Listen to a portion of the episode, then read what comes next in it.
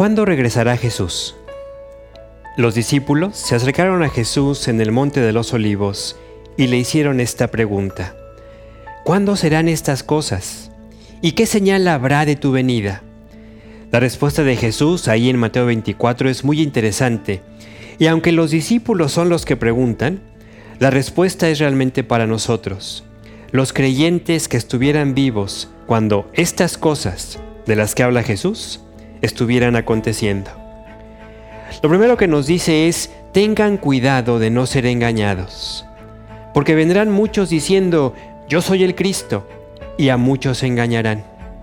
Y además escucharán de guerras y rumores de guerras, pero no se turben, no se confundan, porque es necesario que todo esto acontezca, pero aún no es el fin. El Señor Jesús anticipa que sucederían cosas que nos harían pensar que ya estaba cerca el tiempo de su regreso. Y por eso menciona guerras y rumores de guerras como señales, sí, pero que no debían tomarse en forma aislada para identificar el tiempo o la época del regreso del Señor. Jesús agrega más detalles y dice en Mateo 24:7, porque se levantará nación contra nación y reino contra reino, y habrá pestes y hambres y terremotos en diferentes lugares.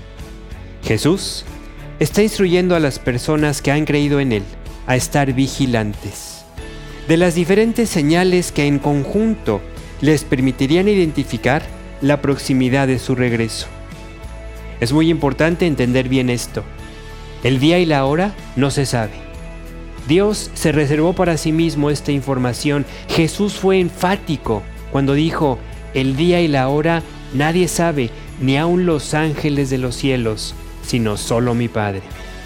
Sin embargo, Dios sí le da al creyente suficientes elementos para que pudiera identificar la época, el entorno que se viviría cuando Jesús regrese por todos los que hemos creído en Él.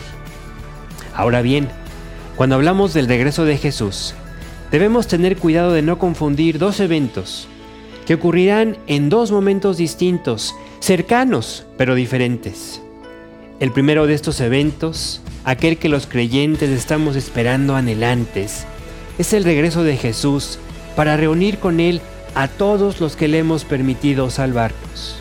Este evento lo conocemos como el arrebatamiento porque en Tesalonicenses 4:17 dice, luego nosotros, los que vivimos, los que hayamos quedado, seremos arrebatados juntamente con ellos en las nubes para recibir al Señor en el aire, y así estaremos siempre con el Señor. En este primer evento, el Señor no llega a la tierra.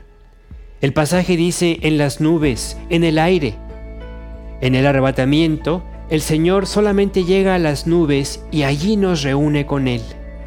Lo que hace Dios al arrebatarnos es sacar del mundo a todos los creyentes y todos los niños no conscientes de pecado para librarnos de la última llamada de atención hacia el hombre que no ha querido creer en Dios.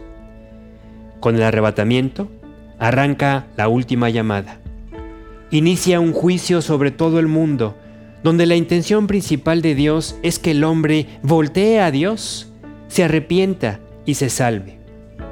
El segundo evento del regreso de Jesús ocurrirá siete años después del arrebatamiento, donde ahora sí Jesús volverá a tocar la tierra en el mismo lugar, en el monte de los olivos, donde los discípulos lo vieron ascender hace dos mil años.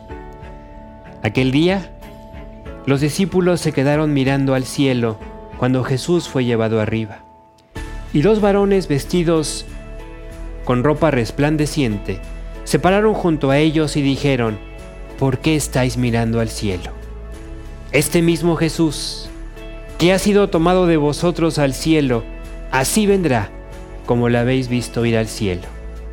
Jesús regresará, su palabra se cumplirá Asegúrate hoy delante de Él, no esperes, no esperes a la última llamada. Que Dios te bendiga.